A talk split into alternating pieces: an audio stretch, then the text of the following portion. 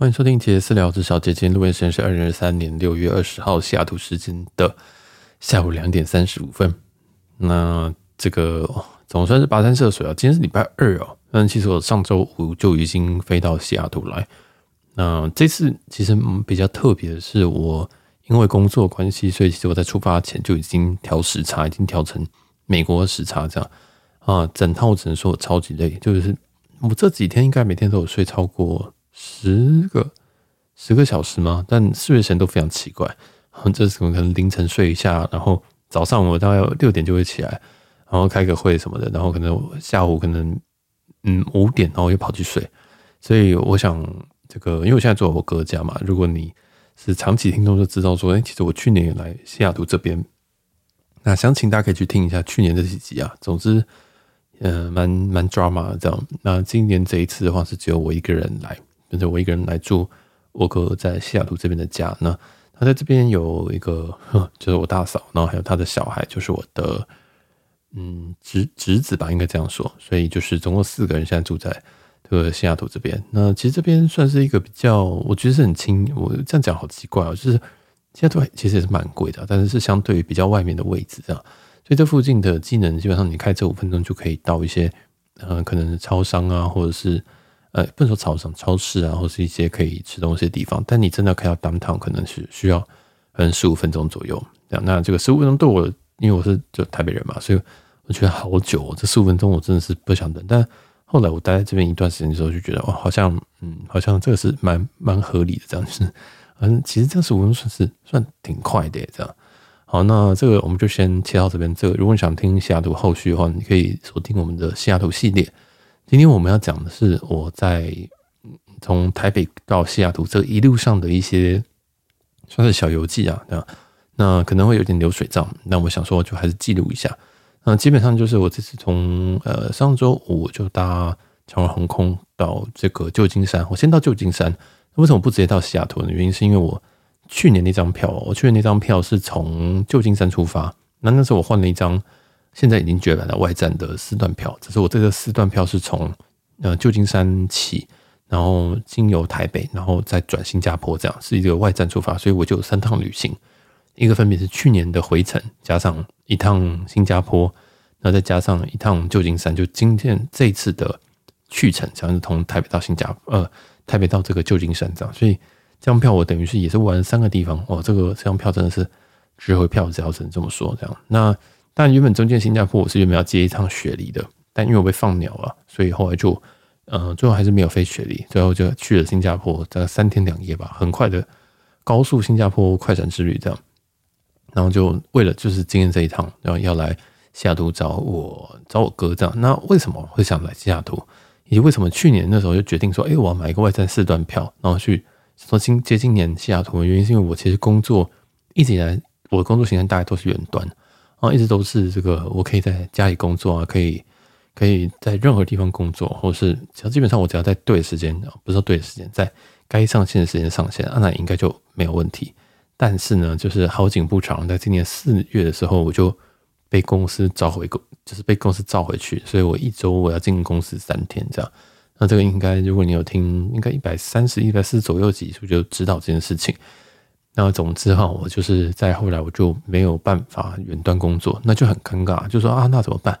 嗯，因为我这西雅图这一趟本来，嗯，其实我本来就是只有买了去程，回程我还没有确定，原因是因为我都开里程票，我全部都是里程票。那里程票的位置其实不是那么的，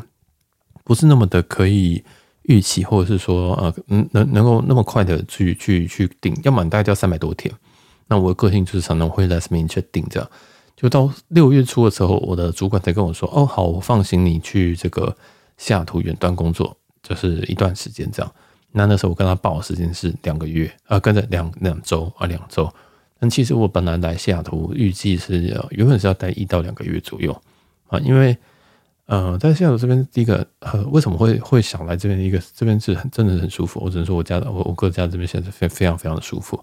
然后，嗯、你想想看，如果你今天可以出国，像我自己出国，常常就是我也不知道去干嘛，我就是要去放松，或者要去，嗯，发发发发，不知道不知道干嘛。对，就是你可能是想要出国，我可能说不定只是想要做这件事，又不想要待在自己的，呃，很常待的地方这样。但我今天来西雅图，第一个它是我的，我我会语言会通，然后再来是我在这边基本上住宿，我应该也是不太需要付钱这样啊，这也是一个很很直接的一个理由。因为有时候我我其实蛮常跑日本的嘛，那日本其实我今天住宿在家很便宜，我也是一千两千。那你每一个有时候我真的一天也没太多行程，有时候你一天行程就只有一个，可能去吃一家拉面跟一家嗯怀式料理好了，或生鱼片。那吃完之后，你其他可能也没什么，就是想说我在路上晃一晃。但有时候你会觉得说，哎，今天我这样子会不会把会不会让这个住宿的成本很高？相对来讲会变很高。这样，然后你就会想说，那我要压缩成，我要压我要压缩这个我的行程，那就会变成很不 chill 的一个行程。所以大家懂那个意思吗？其实当你住宿是一个不是一个问题的时候，那你在那个地方游玩就会开心非常的多。这样，所以其实我那时候愿意就是。那时候定大概一个月上下的时候，就是这个想法。他说啊，因为我在这边有有个房间，然后又可以工作，然后又不会影响到我其他生活。然后加上我在可能我可以借我我哥家这边的车子开啊，然后去晃一晃这样子，我就觉得而且一切都非常非常的 chill。然后重点就是，嗯，对我来讲成本几乎是几乎是零这样。所以我只要准备好机票啊，基本上就没有问题。当然有一些其他东西啊，来来这边我就必须要可能要嗯要带一些东西啊，或者是我可能必须要跟这个很多人 social 啊这样子，这个就是附带的一些我我得负担的东西啊。当然觉得嗯，其实其实在去年的时候就觉得啊这样也挺好的，所以也才会导致说哦，我今天今年又来一趟这样。那应该会有人问我说啊，那那那明年呢？明年我现在真的还不确定，因为现在公司真的是乱七八糟，就是搞得我非常非常不开心啊，所以我我不太，我现在就不太敢安排明年的行程，这样。那所以我我虽然买回程，那回程也是因为这个长荣突然放票，所以我才用全日空换到一张回程机票，这样。那回程也是一样是从西雅图发，然后从西雅图发经过旧金山回去。那为什么每次都走旧金山？是因为西雅图放票放比较少，西雅图直飞台北的票比较少，所以每次我都是要从 SFO。回去这样，我也不知道为什么 SFO 的空位总是比较多，那个 LX 就也都比较少，不知道为什么。好，但这个也不重要，反正就是给大家一些前情提要。为什么我会在西雅图？为什么我又来西雅图？我是不是真的很爱西雅图？呃，Yes and No 啊，就是我觉得它真的是一个蛮，我觉得它是蛮，确实是蛮宜居的城市。我觉得我自己觉得，应该说相对于其他城市来说，我觉得它还算蛮舒服的。那尤其在 Bellevue 这边，就是。呃，Bellevue 算是他们的一个新的市区吧。嗯，这一区我觉得在这一半生活是蛮舒服的，因为我在现现在西雅图的 Downtown 那边，我觉得那边好挤、好可怕、好旧这样。对，所以这个就也是给大家参考了。在 Bellevue 这边也有很多不错的新饭店啊、新餐厅啊，甚至鼎泰丰啊什么，这边都还蛮舒服的。就你就会觉得是一个比较嗯呃很很现代的一个地方，而且又重点是干净啊，重点是干以以以美国标准来讲是干净。好了，那我们这边就是这前情提要就到这边。那这次我搭长荣航空是 BR 八吧，那就是一样是搭黄喜归馆上就商务舱到旧金山。那这趟航程大概十二个小时。那基本上这趟航程比较诡异的是，我从桃园一上机之后，我们就一路吃乱流，一路吃到日本。哦，大家知道要飞美国的话，其实基本上会先绕到日本的东南方海面，然后再这样子绕过去，就走一个呃不是大约航线，但是基本上就是一个弧形的航线这样。那这个航线，哎、不知道为什么，就整趟都很、很、很、很摇啊，很摇，真的是，就我、我、我这样举例好了，就是基本上那个饮料都是会洒出来的，啊，都是会洒出来。虽然那个空姐可能已经尽量的倒不太多了，啊，可能就尽量倒半杯以下，但是我如果不扶他，他基本上一定会洒出来。那有一次，我记得我在躺，我在睡觉的时候，我就发现说哇，乱流来，然后我发现我可乐就在那边摇来摇去啊，所以我就是用一个睡姿，然后。要把那个可乐给扶住啊，避免这可乐翻出来这样子啊，所以这个嗯，就是真的这一趟的乱流是有一点点多，有点频繁，那不会到非常巨大，说什么轰，然后整个人就是嗯有那种离心离离地面的感觉，或者是呃有那种嗯会让人很惊恐，但是你会觉得哦很烦，一直摇很烦，一直摇这样，对啊，那这个就是这一趟，那基本上前我觉得前四个小时都这样，然后到后面就是零星的。有点乱流，但一切都还 OK 这样。那再来就是这一餐，这这次在这个机上的餐点呢、有点意外哦，因为我这次点了这个他们的中餐，那么中餐是谭府官宴精选啊，那我觉得这个餐非常好吃啊，非常的意外，因为我印象当中的长荣商务舱长城的是还好而已，但这一这一个我觉得是挺好吃的啊，所以如果你有点这个，应该说你最近有飞台美线，你可以考虑一下点他们的这个中餐。那我自己觉得，它里面竟然还有一个鸡汤哦，叫谭府鹿茸菇炖乌鸡啊，基本上就是一个鸡汤啦，嗯，这样有个鸡汤，那我觉得这也蛮好吃的。这个整套中餐里面就有一个非常奇怪，叫做田园仙树沙拉。田园仙树沙拉完全不知道在干嘛，因为那个，哎，就是一个中餐里面你放一个沙拉，真的很怪。而且那个沙拉真的是调色很漂亮，有那个青椒，有那个黄色的青椒、红色的青椒跟绿色的叶子，但整体吃起来真的是不怎么样，真的不怎么样。但问题我觉得出在那个酱，我觉得出在那个酱，但就算了，因为我觉得其他的部分我都觉得它有把它拉回来这样。所以这套餐我是给蛮高的分数。那再来的话，它另外一道是好像是西式的吧？但西式我觉得还有什么鹅肝呐，有鲑鱼啊，然后还有他们的主餐是虾仁佐鲜蔬吉锦及红藜麦饭，听起来就不好吃啊。那当然，另外一个主餐正常一点就是猪肋排啊，猪肋排佐绿胡椒酱啊，不知道什么意思。然后佐鲜蔬吉锦。及红皮洋芋，啊，反正就是猪肋排、蔬菜跟洋芋，然后跟马铃薯这样。那我不太确定这好不好吃啊，但是我是觉得中餐这个确实有有有有点吓到我，有点吓到我，因为有可能是我最近搭长荣，我都觉得他们餐真的是有够难吃哦。但这一趟就是哎，我有点意外这样。哦，那基本上这这一餐就是这样。那落地前那一餐是粥，是粥，但那个粥也是比我想象的好吃太多了。因为我印象中之前的粥就是给你一个经济舱的盘子，那个上面就经济舱的那个碗，然后上面里面就就放满了这个粥，然后粥上面就是放几根姜这样子，然后再给你一个小配料盘啊。但是这次的粥非常非常的澎湃啊，非常非常澎湃，他给了他基本上就给什么酱瓜，然后肉松，而且有的没有的哦，那个料真的有够多，还有一个什么豆腐乳嘛，我不太确定那什么东西，反正我不吃那东西。我就觉得哇，这个这个粥真的蛮好吃。哎，他还会问说，哎，你要不要再加粥？你要不要再加肉松？这样我觉得，嗯，我当然是没有再吃啊。但是觉得，哎，难得我会觉得长隆的东西是好吃的。哦，就这一趟，但通常回去好像灰尘好像就会比较差一点。I don't know，这样就是，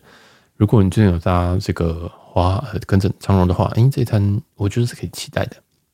好，那基本上这个机飞机的体验就到这边了。那这次的。直飞欢喜归贵嘛，当然就是七七七。那七七七这一趟的话，网络都还算稳定，然后他们的插座就有点松，嗯，这个我也不知道怎么办，就是这个座位上的插座总是松松的，就是蛮蛮讨人厌的这样。但因为我这次飞这个飞机机龄已经十六年了，嗯，就觉得啊，算了，就不要，嗯，都不要不要不要麻烦人家，或者是不要不要怪人家这样，因为毕竟。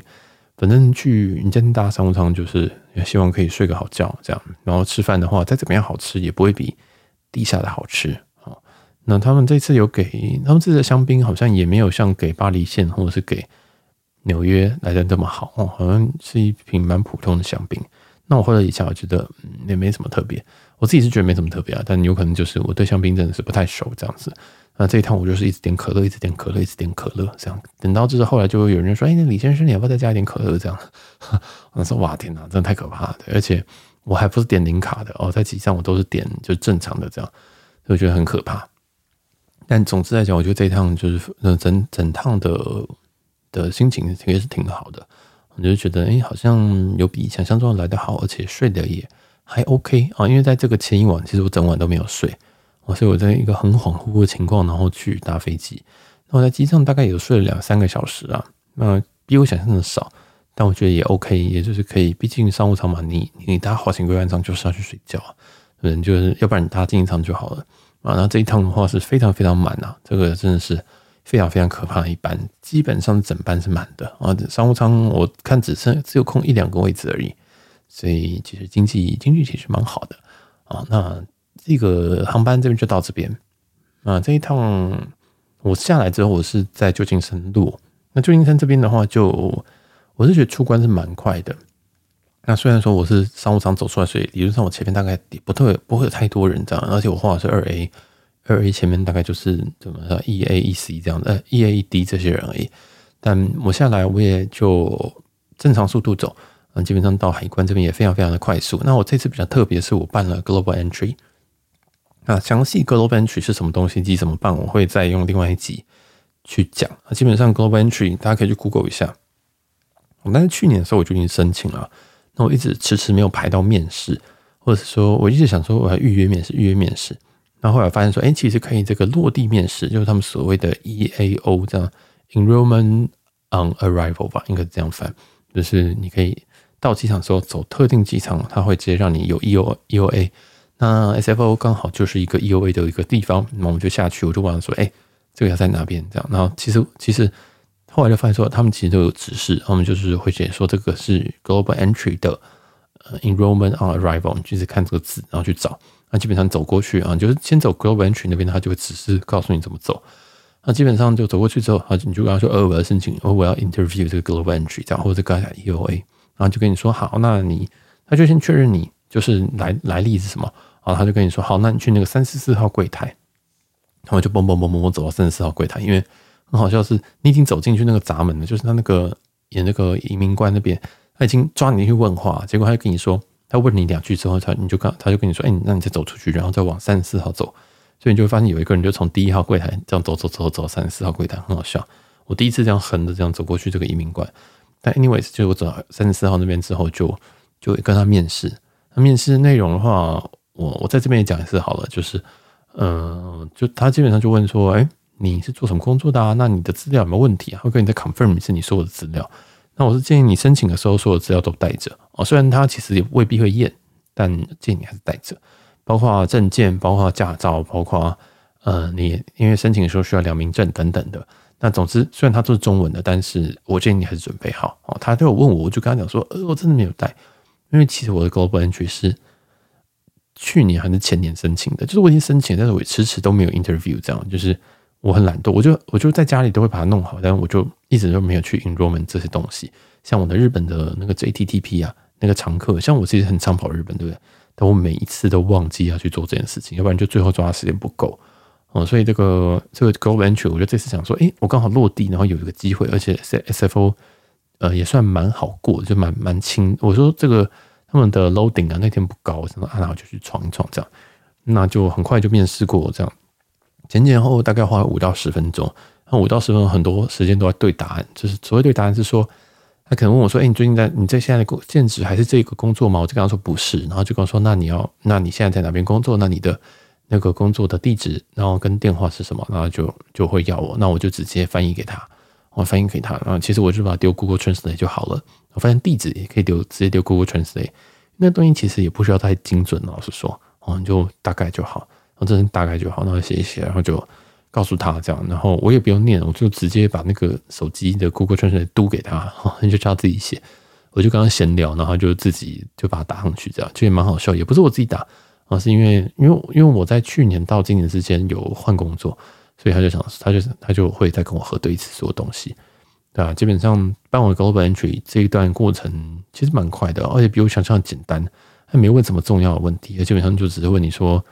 哎，那你多久来一次啊？或者说你上次来什么时候？那你为什么会来美国？就这么简单。那我就跟他讲实话，就说，嗯，就是哦，我家人，我家人在这边，或者说啊，我我就来玩这样，我觉得都可以。这个其实现在我觉得美国的移民官包括 Global Entry 这些面试都非常非常的简单，就是非常非常的不需要不需要思考。我认真觉得，因为我知道很多人都会觉得很可怕，但我老实说，我觉得这两年我进来美国的。的状况，我都觉得他们非常的和蔼，啊，或者说非常非常的哦来了哦谁？哦好 OK 拜。这样，呃我觉得他根本没有问什么东西，然后就会问说你来干嘛，来多久，住哪里，就这样，这个一定必问，那，这个东西你你回答好，然后就不会搞你，甚至我连回程机票都没有看。啊，这个其实很常会看回程机票，甚至有时候有些人觉得是标配，但。我其实这几次几乎他们都没有问这样，但是啊，这就是另外一回事啊。总之准备好就好，但你也不用一次读给他哦，你就是把它拿在手上这样。但是美国移民官这边，其实我去年有讲过了，那基本上大家就不需要太紧张。当然最好是回程机票要买，但是没它也不是一个必需品啊，也不是一个必需品。那你大概要知道说你要住哪边，你不用回答地址，也不用给他什么预约的东西。这样。然后如果你是要去玩，你也可以跟他讲你要去哪边玩。你没有要去玩，你跟我一样，然后就待在你的亲友家，那你就跟他讲说没有，我就是没有要干嘛。哦，就这样跟他讲。所以不需要去编啊！我知道很多人在过这个，哦，就会很紧张啊。有些甚至有些 YouTuber 嘛，就是讲的好像自己去面试一样，真的是过海过移民关而已，没有面那么夸张。哦，你今天只是来，你今天只是钱太多想要飞过来，然后做做什什么事情都没做，回去这也是你的事情。所以不用想那么多，每天都有很多很多人要入境美国，这样那各种各式样的人都有，不用那么紧张。我真的觉得台湾人很很很紧张这个部分哈。好，那这个就到这边。那接下来的话，其实我入关之后，因为我是在 SFO 啊，在 SFO，所以就是旧金山。那旧金山的话，因为我哥在西雅图嘛，我原本想说，那我要不要在 SFO 就过一晚？因为我很喜欢 SFO 的机场，它的机场是非常非常的好拍，而且，嗯，去年我有一些回忆在 SFO 这样。其实我在 SFO、SFO 都有来讲有很多很多特殊的回忆。我记得那时候我落地的时候，我就发现说，天哪，这个机场可能是我近三年来最熟悉的机场。哦，可能不是松山，可能不是桃园，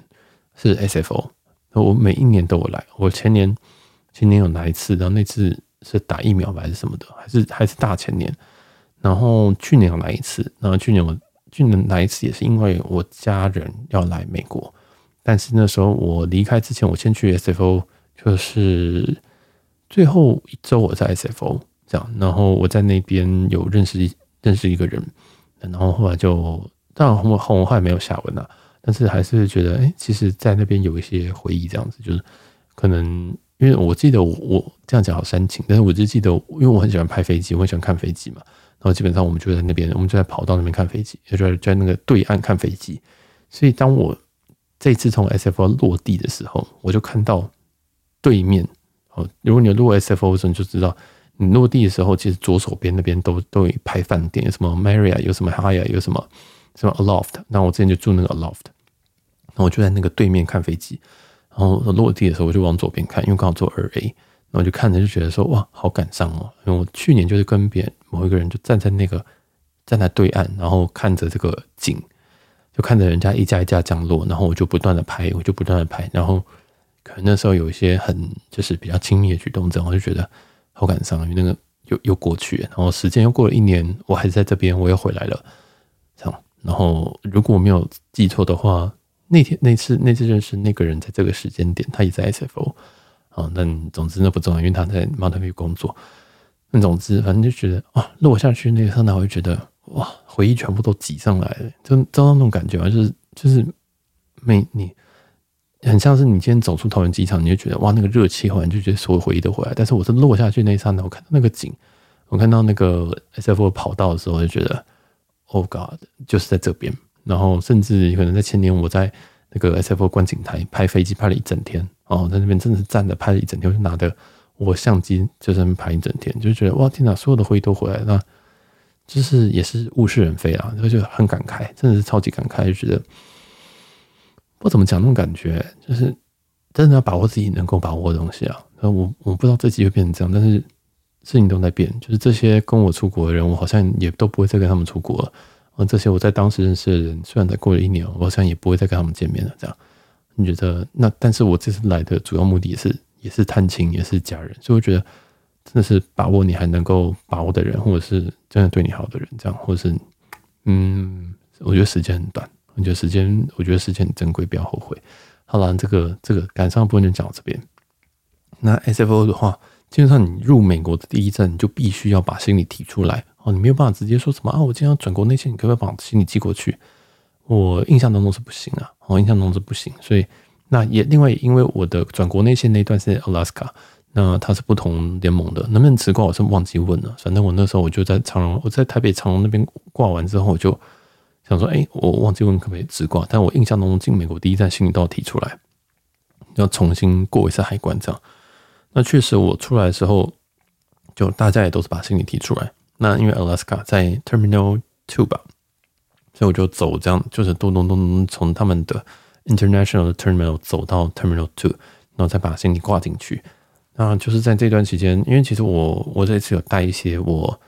要我家人要给我哥的东西，或者是要给他们家人的东西这样。嗯，我带蛮多东西，我其实是带了两个行李箱，那那一个是冰箱，一个是呃 Rimowa 的呃 Checking M 这样，所以它就是一个二十九，一个二十四左右吧的行李箱。那那我就基本上我有一个行李箱全部都在塞这些要给的东西，因为有时候就觉得啊，就难得来，我就带一些东西。但有时候我自己会，比如说我习惯用的东西啊，习惯吃的东西，就是。比如说，我还带一些什么蛋白粉啊、蛋白棒啊之类的，还有一些简单的泡面，甚至我想说，哎、欸，我还吃一个一兰一兰好，虽然我在台北都不吃，哦，就是一篮的泡面这样，我就觉得啊，就带来，反正我想他们应该会想吃，这样我就想说，就带很多东西，让我哥跟我家人都有都托托一些东西要给他们，这样对，就很有趣。然后总之我就带了很多东西来。那我的行李在这个在长隆这边是没有问题的，因为商务是三十二公斤，然后可以带两件。啊，加金卡应该是可以带到第三件没有问题。三十二公斤基本上你要你要你要塞到三十二是蛮难的啦。但是在 Alaska 这边，因为我搭的是国内线的经济舱，那他们就有个限重，他们限重是五十磅啊，五十磅，五十磅大概就是二十三公斤左右这样。那我那时候我就在柜台，嗯，因为我我现在还是有那个 One World 的 Sapphire，所以我就走过去，然后就想说 OK，我来称称看。但我心里是知道超会超重的。我心里其实知道说大概是二，大概是会到五十多磅，可能五十三磅之类的。那我就因为我知道一个是大概四十几磅，一个是五十三磅这样。那我就想说，通常这样会给过，我就测测测，想说就看看他可不可以过嘛。因为有时候你知道高卡他们会比较，因为像亚洲亚洲航空，什么华航、长荣或者是长大日航这种，他们就会睁一只眼闭一只眼，跟你说哦，下次不可以了，但。我下次可能还是会这样，因为我我也不是说把行李塞到什么五十公斤、五十五十公斤这样这么重超重，也不知道这种非常可怕，可能就是塞到一个二十三点五啊，然后上限是二十三这样，那零点五有些地勤就会睁一只眼闭一只眼，大概这种感觉。但这一次在这个阿拉斯加柜台哈，他们就看了一下我，他们就说哦，这个不行哦，这样，然后他们就测了一个是五十八，然后五十八磅，另外一个测完是四十二磅，但在阿拉斯加的国内线限制。是我可以带，嗯、原本是可以带一件，但因为 Sapphire 所以可以再带一件，所以我可以带两件的五十磅。那我就看看他，他就看看我，我想说，呃，到底是怎样？就是你要让我过吗？因为我知道这个五十八加四十二其实就是一百啊，你就你加一加就是差不多了。想说你是要让我过还是没有让我过？你这样要搞让我知道。他就说，嗯，这样子不行哦，你要不要把一个一些东西移过去？哇，那你知道？这个是仓库翻的，你要打开行李，而且你要知道你移过去的东西是八磅，这个是一个很挑战的事情。你知道你你有没有移过东西？然后你知道你你移的结果之后，就会发现说，哇，怎么变成这个超重，那个又不超重这样？但因为我可能也出去一段时间，所以我大概知道说，例如说，嗯，一件牛仔裤大概几公斤，然后或者是说我大概有那个度量衡，所以我大概抓得到。但是因为我那个时候我是刚刚在柜台，你知道吗？我在那个。排二里的报到柜台就是他们商务舱报到柜台，但是国内些商务舱报到柜台也没有那么高级，就是也是一样，就是我就我就在柜台旁边就把我的行李全部打开，然后后面当然就一堆人嘛，国内线，我就打开，然后我就开始想说哇怎么办？因为我要移八磅从 A 行李移到 B 行李去，然后我就想说，与其我就不断的，就是正常人就是会把它装完之后，我就想说啊大概弄个八磅过去，然后。行李箱盖起来，然后再拿去称嘛。那我就想说，哎、反正我已经在行李，我已经在那个秤子旁边了，所以我就开始把我的这个什么 Caster Pro 拿出来哦，就是不是 Caster Pro，就是我录音的器材，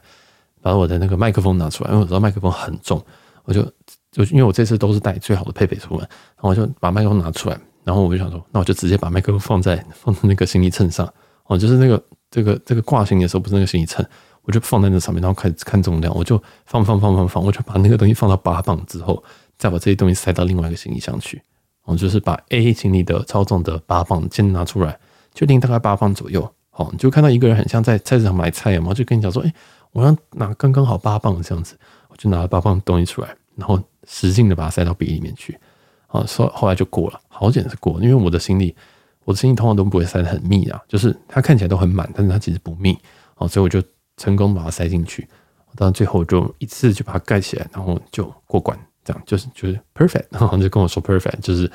呃，当然有可能是他口头禅，但基本上真的就是五十五十，真的就是两个都是五十，蛮有趣的，然后就过了，所以这也是蛮有趣的，就是他们国内线，嗯，可能这次地勤就比较比较不就是比较不通人，但是常这是正常，这他们是照规定做，他们照规定做，因为 Alaska 的这个规定是说，如果你超过五十磅的话，算是超重行李。那超重行李他需要付一百块美金。那那个时候其实我已经有点想说，好了，我付一百块美金。后来想想，我看一看那个地勤，地勤是一个黑人大妈，黑人大妈都很很有态度的，就是就是就是，这可是一百块美金啊！你到底要你你你看你自己看啊，你自己考虑一下。就他那个态度，我想说。好了，算了，我来处理一下。所以我才在那个那个放到柜台那边把东西全部打开，这样然后开始翻，把东西这样子蹭蹭蹭，然后翻过去，这样。所以这蛮有趣，就是 Alaska 这边国内线，然后因为它加入 One World 嘛，所以你这个 Sapphire 还是可以用，这样我觉得也蛮好的。因为我比较常飞 Seattle，哦，应该说我来美国大概都会到 Seattle 去，所以那 Seattle 也是 Alaska 大本营，哦，那就可以善用一下这个 One World 的一个限制，呃，的一个这个 benefit 了，哦，所以就是。五十磅啊，五十磅。好，那这个就是我在国内线的一些经历。但我们时间差不多，所以我们这一集应该就先卡到这边。那接下来就会是一些我可能，嗯、在在在西雅图遇到一些小趣事吧。因为在毕竟有可能跟我哥聊天，或者是跟这个侄子聊天，跟大嫂聊天等等，或者是一些，因为我还会再出去晃一下。那我们这周有一些其他的行程，那我会在。这个行程结束的时候，再跟大家分享一些有的没有的，我再抓一些我觉得有趣的地方。那我知道这集声音可能有点